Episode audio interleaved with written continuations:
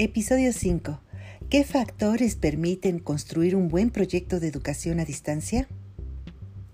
La educación a distancia es un proceso complejo y de no fácil comprensión, pues en ella confluyen aspectos pedagógicos, tecnológicos, de comunicación, de gestión administrativa y de organización, cuestiones normativas y por supuesto cuestiones económicas.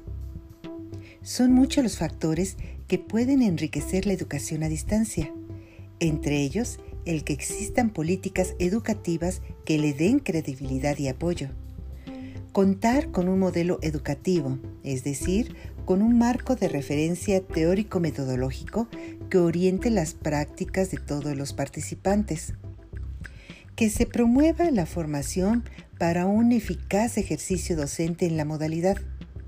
Además, la pandemia nos ha demostrado que, aparte de las habilidades tecnológicas de los profesores, estos deben aprender a ser más flexibles, creativos, a adaptarse a las circunstancias y a ser más empáticos con los alumnos. Otro factor que puede contribuir a promover la educación a distancia es que se construyan espacios de colaboración e intercambio entre las instituciones educativas para intercambiar ideas, innovaciones, buenas prácticas, recursos y soluciones.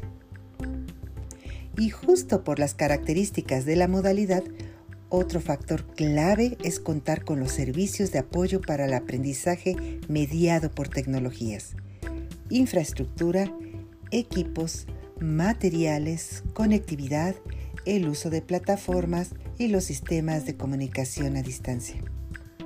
Pero enfatizo, si bien los recursos e innovaciones tecnológicas son imprescindibles en esta modalidad, por sí solos no son nada.